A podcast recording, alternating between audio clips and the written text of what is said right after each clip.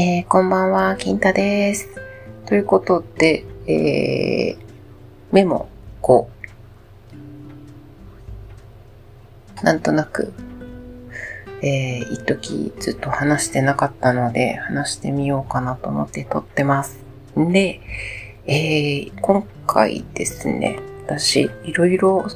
この録音のアプリを探していたら、えー、ドルビーオンという、こう、アプリが出てきまして、あ、ドルビーっていうからには結構音をよく取ってくれるのかなと思って試しで、えっ、ー、と、メモ4からずっと使ってるんですけど、えっ、ー、と、意外といいのかなっていう感じです。意外とって言ったらこのアプリ開発した方に大変失礼なんですけれども、いろんなこの録音のアプリ試してみたけど、今のところここが、これが一番、えっ、ー、と、いい感じで声がしっかり取れるなと思って、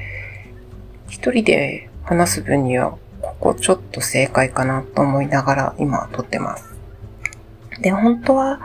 一人で撮る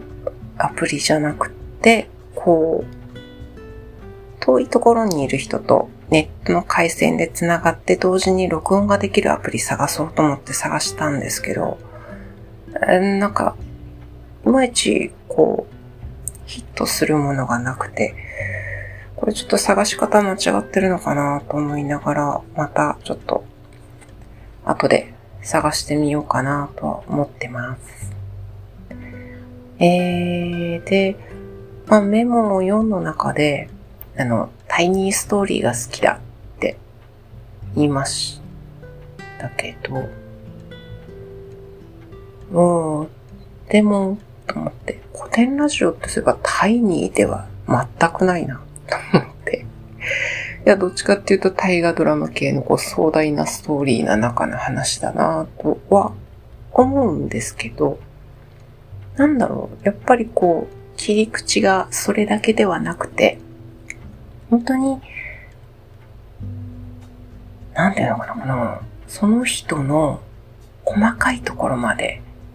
いろいろ、こう、話の中で出てくる、きますよね。まあ、わかりやすいところでいくと、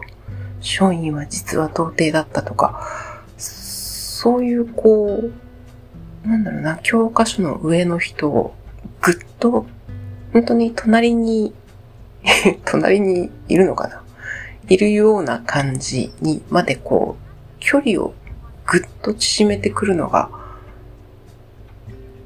ちょ、上手だなと思います。だから、どっちかっていうと、私は歴史は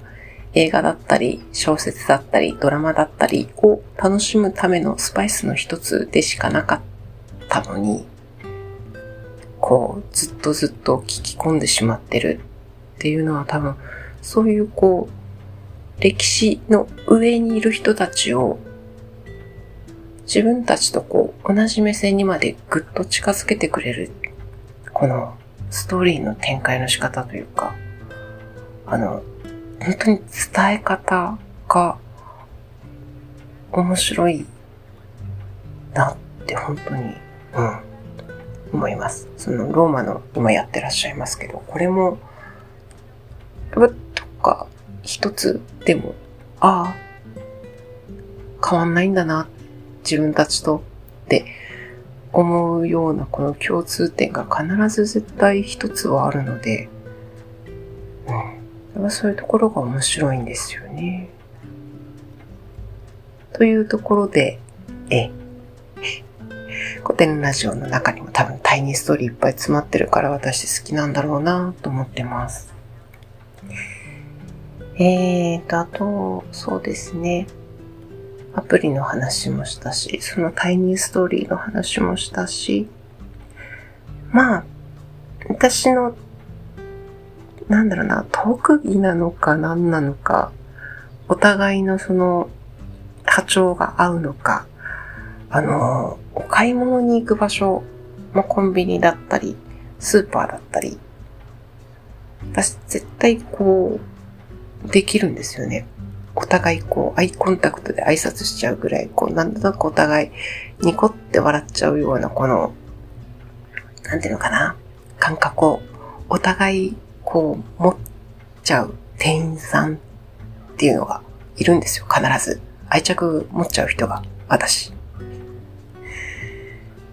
うん、なので、私そういうところでお店選んだりもしてるんですよね。普通のお買い物って。まあまあ、あの、ぶっちゃけコスモスとかは本当にただ安いってんで、行ったりもしてますけど、日常で私の身の回りで毎日ほぼ行ってるような、えー、コンビニエンスストアは、えー、セブンイレブンなんですが、ほんと徒歩1分もないところに、えー、最近、今年に入って、あ、や、違う、去年できたのか。急にできて。で、急にできて行ってみたら、前、あ、この店員さん好きだなと思って、通ってた、えー、店員さんがいらっしゃったんですよね。で、その前にいた店舗から急にいなくなったからシフト変わったのかなと思ってたんですけど、やっぱその後もずっといらっしゃらないからあれと思ってたら、気がついたら本当にお隣のコンビニにいたみたい。なで、そこでいろいろちょっと話しかけてみたら、まあ実は前の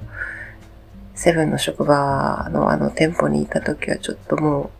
う体調きつくなっちゃって辞めたんですよねっていう話で、まあ結局今回も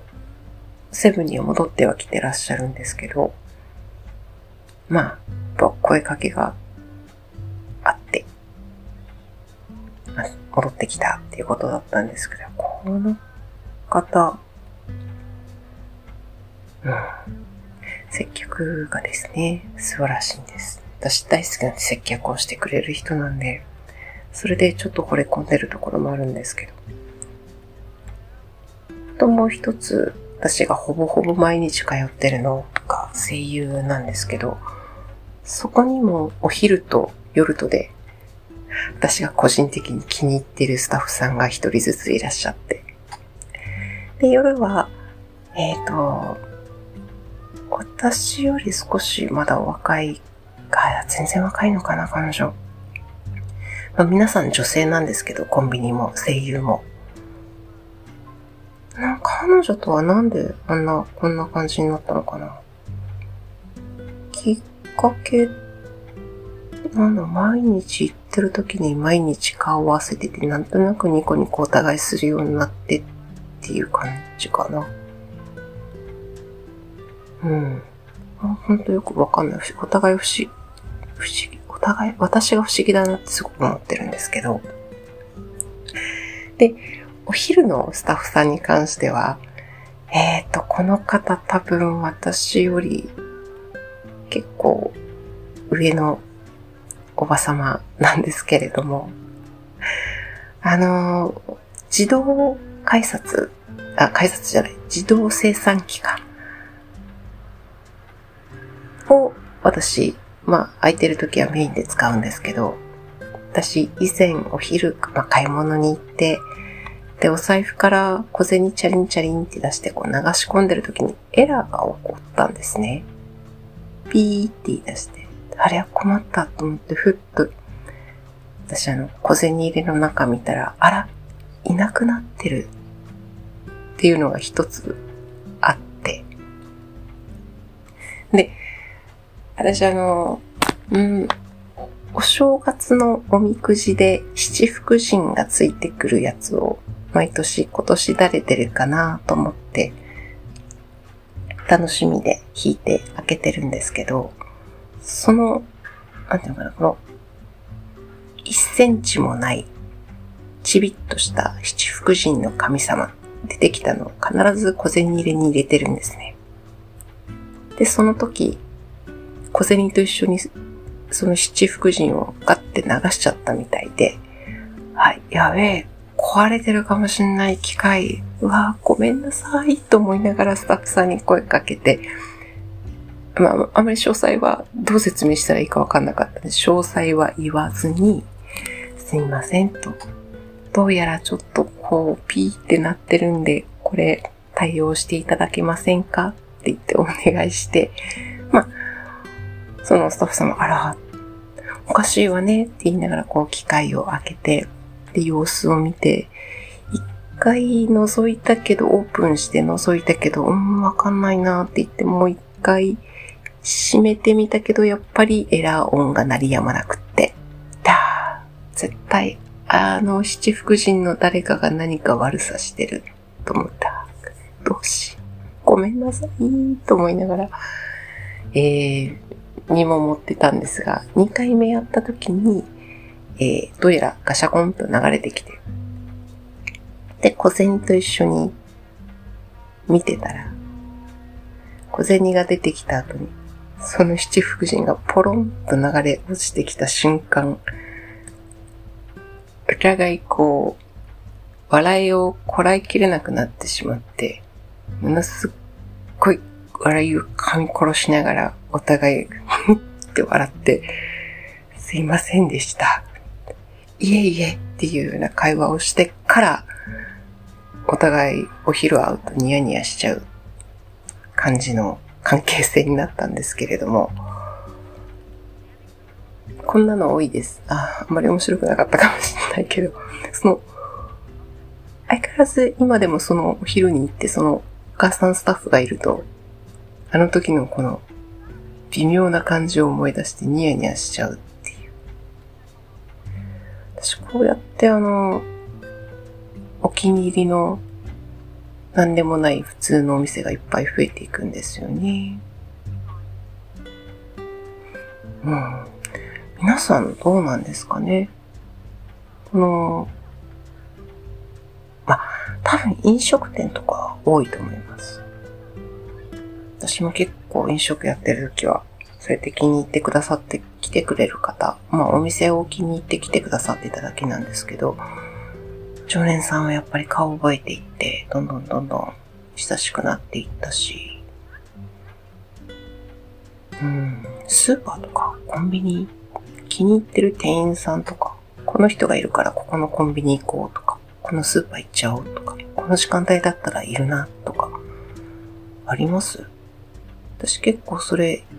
毎日の楽しみだったりもするんですよね。その人がいるとやっぱりそのレジに並んじゃったり。かしてるんで。どうなのかな？うん。というところで、えー、メモ5終わります。